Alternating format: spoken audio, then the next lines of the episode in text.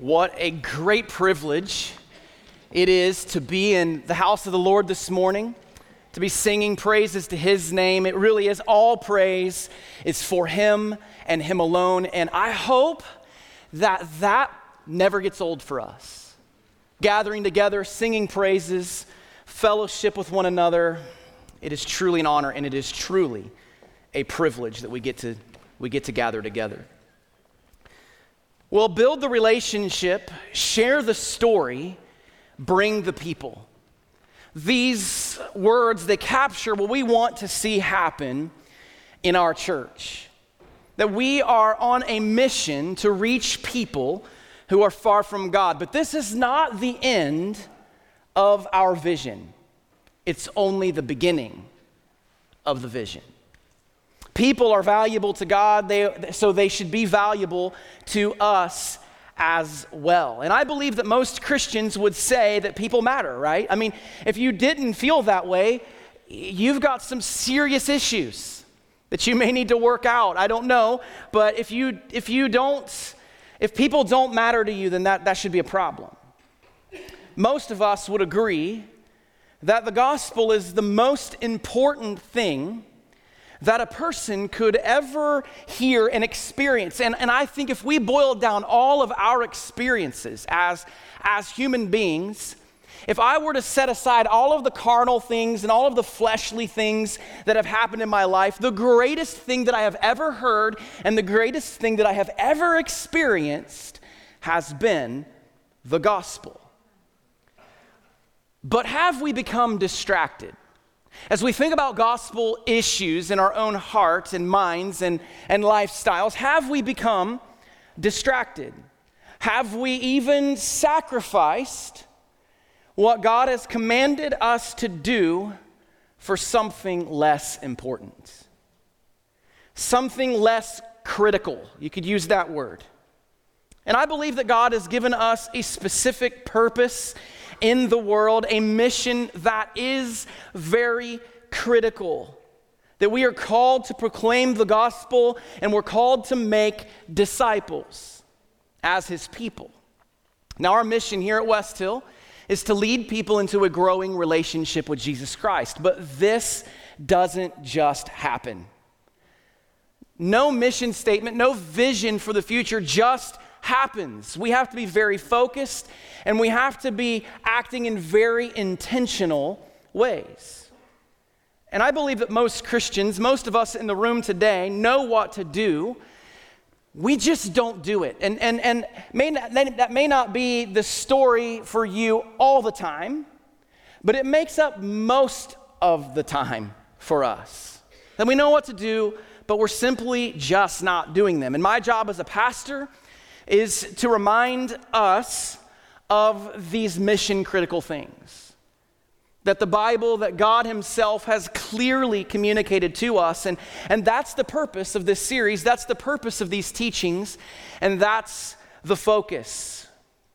This entire build series is designed to help our church become united and aligned together, to, in, in some ways, focus us to focus us and our efforts around the mission of God in our world.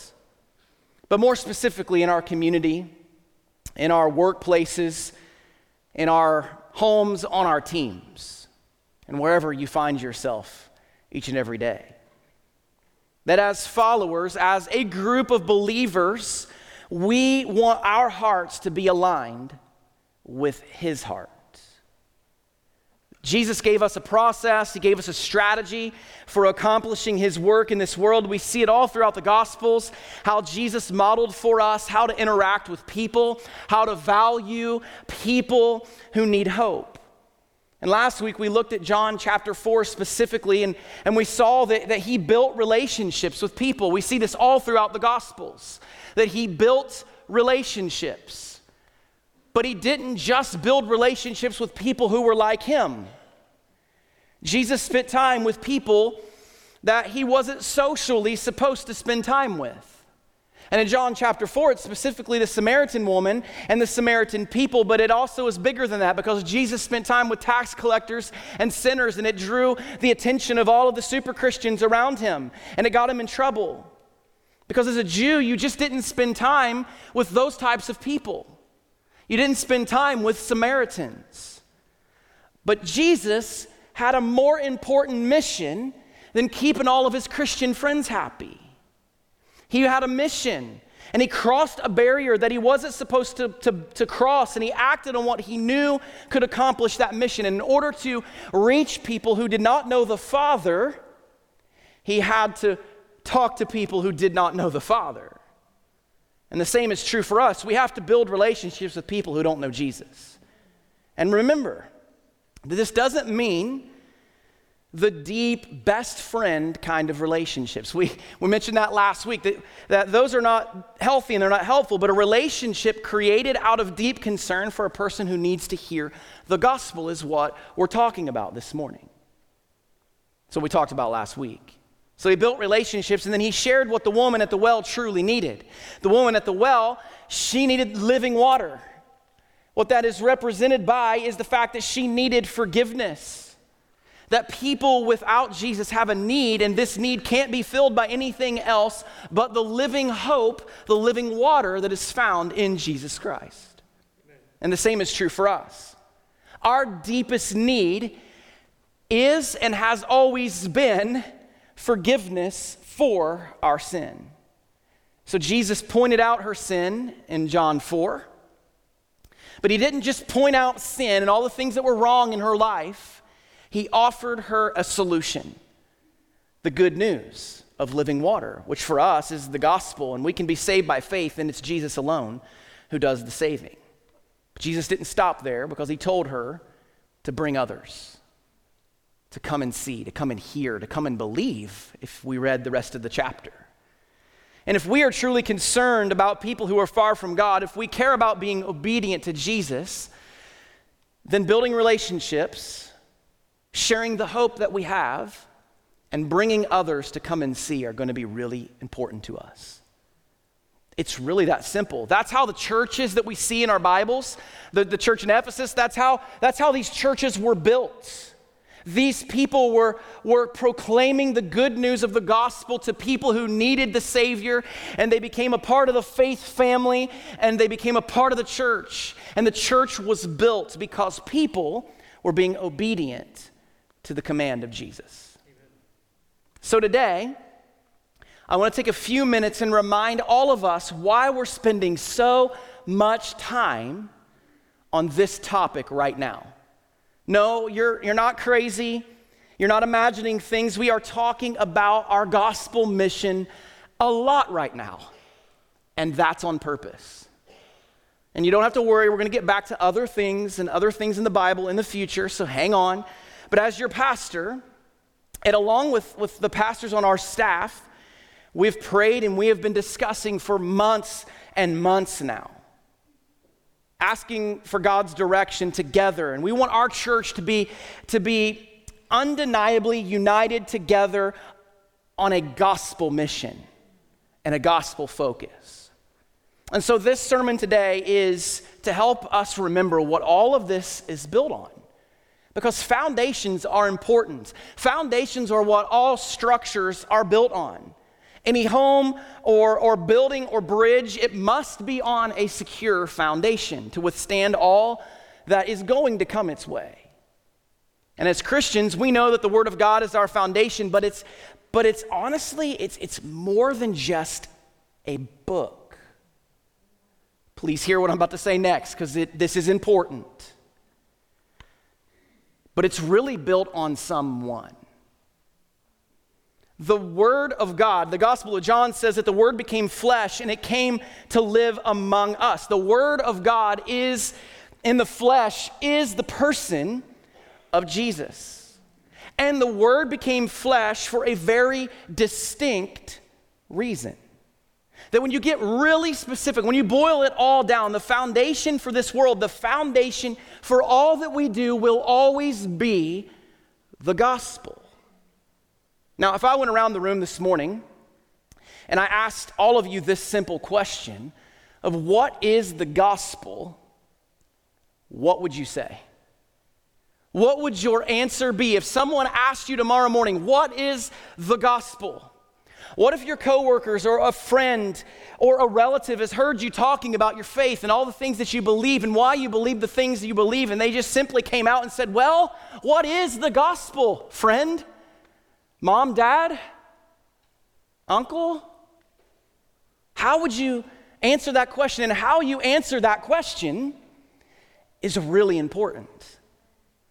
Now, some of us might have a decent answer that's not necessarily wrong, but it could be more effective. Some may admit that, and eh, maybe you would just admit it in your own head, you wouldn't say it out loud, but that you actually have no idea how you'd answer that question. And I think that's, it's okay to be honest, but I don't think it's okay to stay that way if you don't have an answer. But there's a way to make this super simple. And it's going to be the easiest thing that you'll ever have to remember. And you can feel good about taking the time to put this to memory, writing this down, because it's, it's also the most important thing that you'll ever have to remember. How you answer this question is probably one of the most important questions that will ever be asked of you. So, having an answer is important. The first thing to remember is that the word gospel simply means good news. And so many of you know that. So keep that in your brain and then just add on what the good news is.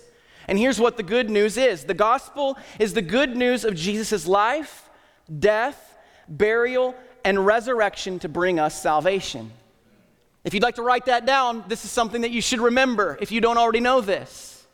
The gospel is the good news of Jesus' life, his death, his burial, and his resurrection to bring you, me, us the world salvation. And of course, it's not the only correct gospel definition, but I think it's the easiest to remember. And if you're a mature believer and you've already been thinking about this, I'm always at the door and I'd love to hear more about how you would answer that question. What's your definition of what is the gospel? Could you say that quickly to someone? If you have a Bible, if you would, find 1 Corinthians chapter 15. 1 Corinthians 15, if you, if you take the time to read Paul's letters, if you read the, the, the church, the letters to the churches, and if you read the pastoral epistles and even the prison epistles, one thing that you will notice, and, and, and I, I kind of on purpose did this this week, but you're going to find that the gospel is on almost every single page. In every single chapter, now we know that Paul didn't write the book of Philippians in chapter verse form. It was one big letter. It's not broken up in verses and chapters. We know that. But in the way we see them, they are bro- broken up in chapters and verses. But almost every single page is filled with the gospel. It's actually quite amazing to see how much he repeats the same things over and over and over again. And I love that because I'm an idiot and I need things repeated back to me often. But he was always reminding the churches that this whole thing is about Jesus and his gospel. Now, it's important to note here in the Corinthian church, Paul was extremely frustrated with this church. Pastors get frustrated with churches. But like Paul, the good news of Jesus Christ's death and his resurrection is what every Christian should be talking about, and it should be on every chapter and verse of our story as well. And a fair warning, we're going to keep this on repeat for a bit so we can stay on the same page and keep moving in the same direction because the foundation for all we do will always be the gospel.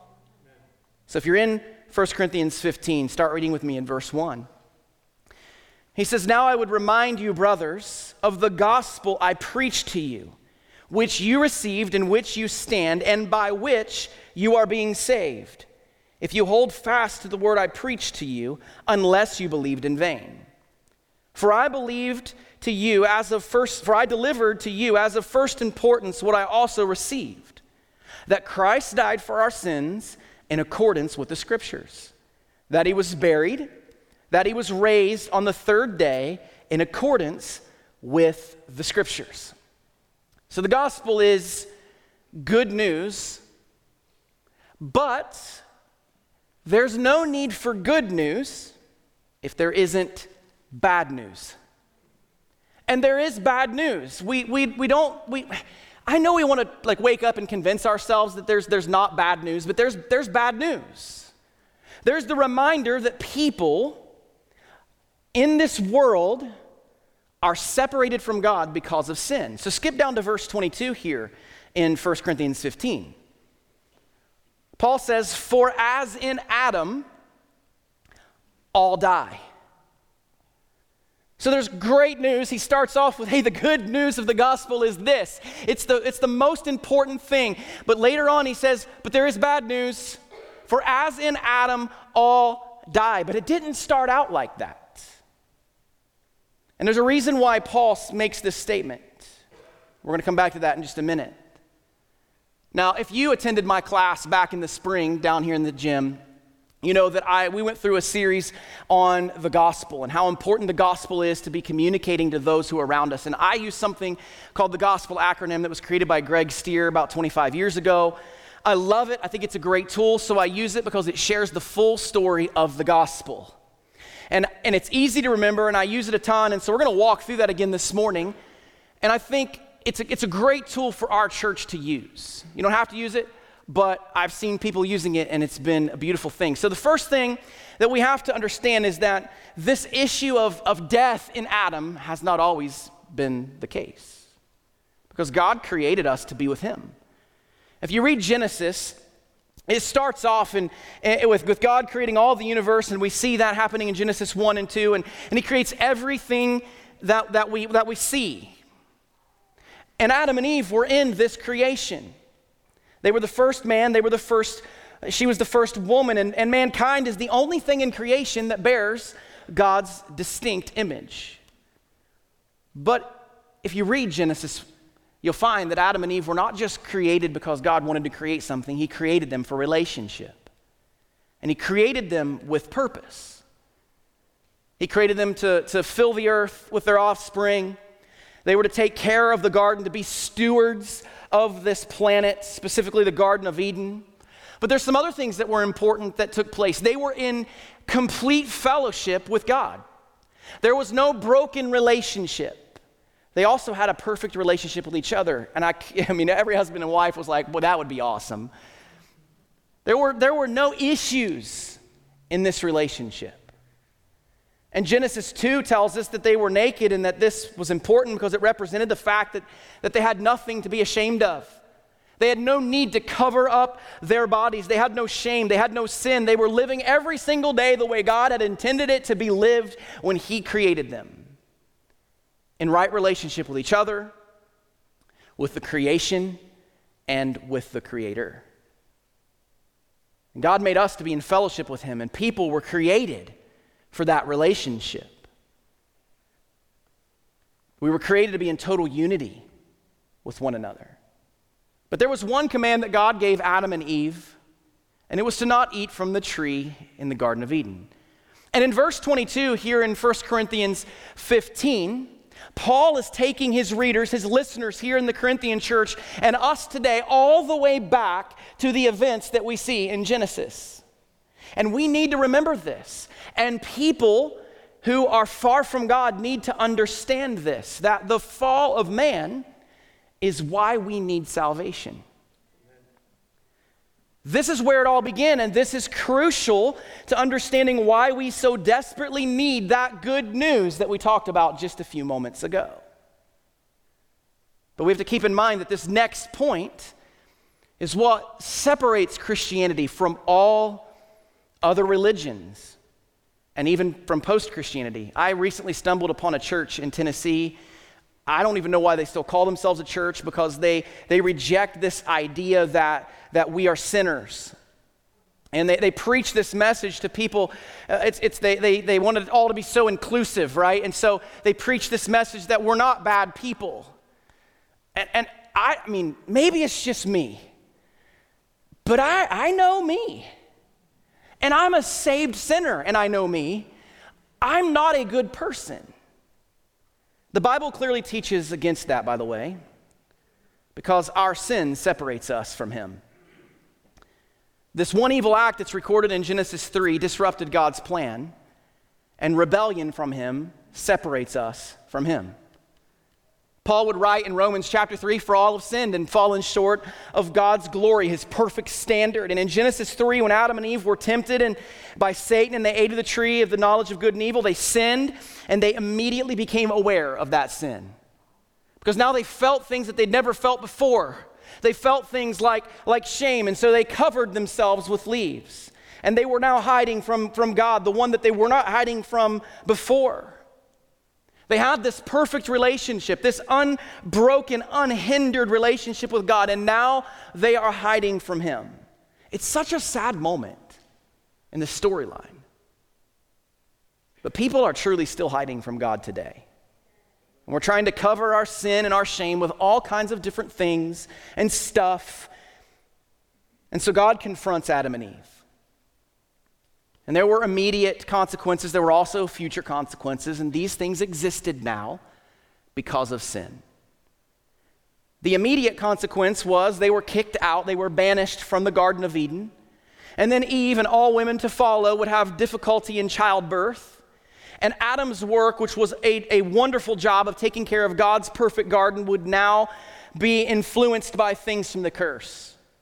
Things like thorns and thistles and bugs and all the things. But physical death were also a part of the consequences, the future consequences for Adam and Eve, because the moment they sinned, they immediately started to die. Adam and Eve died spiritually as well, and this is what affects us. Actually, it all affects us, but the, the greatest need that we have is this one because they died spiritually the day they sinned immediately their souls became polluted by that three letter word called sin, which then bred things like selfishness and pride and all the stuff that you know still lingers inside of your heart. And as a result, and this is what's so hard for people to understand, but if you follow the Bible and you understand it to be true, then you know this is the case. That everyone who would be born from that moment on was born with that same sinful and selfish nature. Paul says it in Romans 5. It says, Therefore, just as sin came into this world through one man, and death through sin, and so death spread to all men because all sinned. We will all sin, we have all sinned. And the penalty for our sin, for your sin, is death and eternal separation from God. Eternal separation in hell is the final punishment for sin, but what began as paradise, it unraveled with this this choice to disobey God instead of being obedient. And I truly believe that every tragedy and every argument and every famine and every war and everything that would fall under this sinful rebellion category can be traced back to Genesis 3. And Paul would say the same thing here in verse 22 of 1 Corinthians 15. And it's all because they chose to turn their backs on God and not follow his plan. And sins cannot be removed by good deeds. We see this in Genesis 4 all the way up until the time of Jesus that people have attempted to remove their stain of sin by just trying to do good deeds, and it can't be done. How good is good enough? And who gets to decide what good enough will get you into heaven? I've always been puzzled by that question or that response in conversation. And way too many people around us are just taking their chances, just hoping that it all works out for them. That they'll just get to those pearly gates and that their good things are going to outweigh their bad things. That's, that's unfortunate because it's never going to be good enough. And I would say this is that mindset even worth the risk, by the way? If there's a better option, why would you put all your eggs in that basket? And we see this played out in, in, Genesis 4, where, where Cain would offer God crops as an appeasement for his sin, and God would reject those because Cain actually had some serious heart problems. Clearly, it didn't help because Cain would rebel again and he would kill his brother Abel, clearly demonstrating why God did not accept his offering in the first place. And we see so many more attempts to pay for sin in the Bible and throughout history, but we can never do enough. Maybe you've asked that question to somebody if they died today, would they go to heaven? And, and I'm sure many of those answers were the same. I think so because I've been a pretty good person. But Romans 6, Paul will tell us that the wages of sin is death. And that is the bad news. But thank God, he doesn't just leave us with bad news, that he does give us some good news. So, so look at verse 22 once again, because Paul isn't done. He shares the good news. He says, For as in Adam all die, so also in Christ shall all be made alive. Paul explains this in greater detail in Colossians chapter 1 where he says where he says in whom we have redemption the forgiveness of sins. He is the image of the invisible God the firstborn of all creation. For by him all things were created in heaven and on earth visible and invisible whether thrones or dominions or rulers or authorities.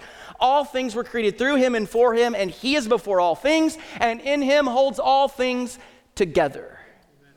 The creator of this world became our hope he redeemed us. Because we are all sinners, that was necessary. Because no one on earth was perfect enough, we needed someone to make the sacrifice for us, for our sin. And Jesus was that perfect sacrifice. Now, you may not understand why Jesus had to be the sacrifice. That's above our pay grade, by the way. We only have what he's given us in this book. So I trust it and I follow it and I believe it because we can be saved by the simple truth that paying the price for sin, Jesus died and he rose again. And this is what we celebrate as Christ followers. This is why we gather to sing. He is the reason I sing every Sunday morning. He should be the reason why you sing every Sunday morning. There should be no other reason than this reason because paying the price for your sin, He died for your sin and He offers you life and He has redeemed you. Romans 5 8 says he shows us his love, and while we were still sinners, Christ died for us. That when Jesus came to the earth, he fulfilled the law and he made that ultimate sacrifice. He lived the perfect life that we could never live, and he died in our place for our sin. And, and he does something really significant, and I highlight this every year at Good Friday because in John 19, he says, It is finished and it's done. It is finished. The price for your sin and my sin has been paid for completely. And this is only possible because he was fully God and fully man. He was a perfect human. He fulfilled every law in every way. He never sinned. And his death qualified as a perfect, spotless sacrifice for us. And the wrath of God that is going to be poured out on this issue of sin was completely poured out on Jesus on the cross. It's been paid for. Because he was God in the flesh, his sacrifice for sin cannot be undone, and all of our sins have been paid for. And we don't have to wonder anymore if we've lived a good enough life. Because Jesus rose from the dead, because he died for our sins, because he rose from the dead, we know that Jesus was who he claimed to be. He was God in the flesh. And Paul reminds us that everyone who trusts in him alone has eternal life. Everyone can have eternal life. Romans 10 13 says, For everyone who calls on the name of the Lord will be saved. Paul will write in 1 Timothy 2 4, he says that God, our Savior, who desires all people to be saved and come to the knowledge of the truth. This is the God that we serve. This is the God who loves us. And this is the same God that loves those that are around you. The amazing thing about salvation, though, and eternal life, is that it's a gift given to us and it's free.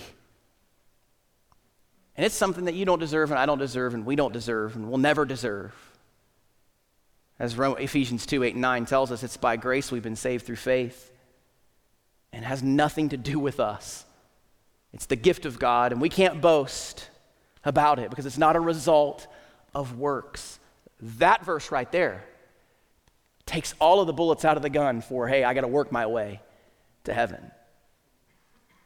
But Jesus pray, paid the price for our sins when he died on the cross, and all we have to do is receive forgiveness through faith. And when we repent of our sin and we turn and we believe that Jesus died for our sins and we trust him, we receive eternal life. And we pass from this dead state to an alive state. And with icing on the cake, a guaranteed home in heaven. John says in John 5 Whoever hears my word and believes in him who has sent me has eternal life. He does not come into judgment, but has passed from death to life. I know that this message seems simple, but we must be a people who preach that to ourselves every day.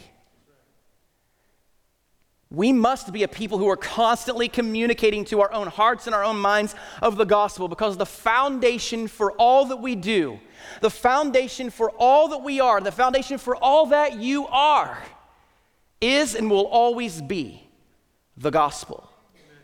Now, heaven is a part of this hope. But it's, salvation is not just our get out of hell free card. Like, He comes and He fills us with life and He fills us with purpose. So we have the need, we have the rescue. We remember that we have the future hope because life with Jesus starts now and it lasts forever. Life with Jesus starts at the moment that we call on Him to save us and it never ends. And because Jesus died on the cross and rose from the dead, we can be with Him forever. Amen. It's now a permanent relationship. The relationship cannot be undone, it cannot be broken. John 10 tells us that this is a life of abundance, not health and wealth and all those things, but true life. And this is the, the life of joy and relationship that is exciting with Jesus every single day through things like prayer and worship and living in the strength that He provides through His Spirit that He so graciously gives us. We are His forever, and He is ours, and that is good news.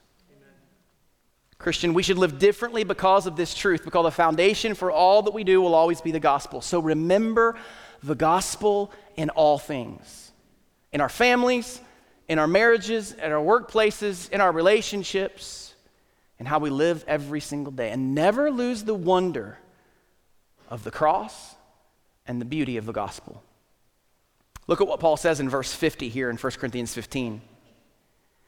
He says, I tell you this, brothers Flesh and blood cannot inherit the kingdom of God, nor does the perishable inherit the imperishable. Behold, I tell you a mystery. We shall not all sleep, but we shall all be changed. In a moment, in the twinkling of an eye, at the last trumpet. For the trumpet will sound, and the dead will be raised imperishable, and we shall be changed. For this perishable body must put on the imperishable, and this mortal body must put on immortality. When the perishable puts on the imperishable and the mortal puts on immortality, then shall come to pass the saying that is written Death is swallowed up in victory. And then the favorite part of my, this section for me O death, where is your victory? O death, where is your sting? The sting of death is sin, and the power of sin is the law. But thanks be to God who gives us the victory through our Lord Jesus Christ. Therefore, my brothers, my beloved brothers, be steadfast, immovable. This is being built on the solid foundation of the gospel, always abounding in the work of the Lord, knowing that in the Lord your labor is not in vain. That's a powerful moment. People have to hear the full story of the gospel. And this is the part you don't like, that I don't like. And they need to hear it from you. They need to see it in you. So be steadfast, be immovable, always be abounding in His work, because that work will not be done in vain. It will always matter. Because the foundation for all we do will always be the gospel. If you're looking for anything else to be the foundation for our church, you're in the wrong church. The foundation is the Word that became flesh. And we stand firm in that gospel. And as Paul said at the beginning, it is of first importance. The gospel is the good news of Jesus' life, death, burial, and resurrection to bring us sound, found salvation. And that is the most important thing that you'll ever remember. So, the question I have for you as we finish this portion of our service together is this What will you do with the gospel? What will you do with the gospel? Let me pray for you. Heavenly Father, we're grateful for this opportunity to gather together to hear your word and what you want for us. And the message is unchanging. The hope for this world is still the gospel. So, God, I pray that we would be a people who are faithful to proclaiming the life, the death, the burial, and the resurrection of Jesus Christ. Because there is no more solid foundation than that. Help us to be that person, those people, that church. And it's in Jesus' name we pray. Amen.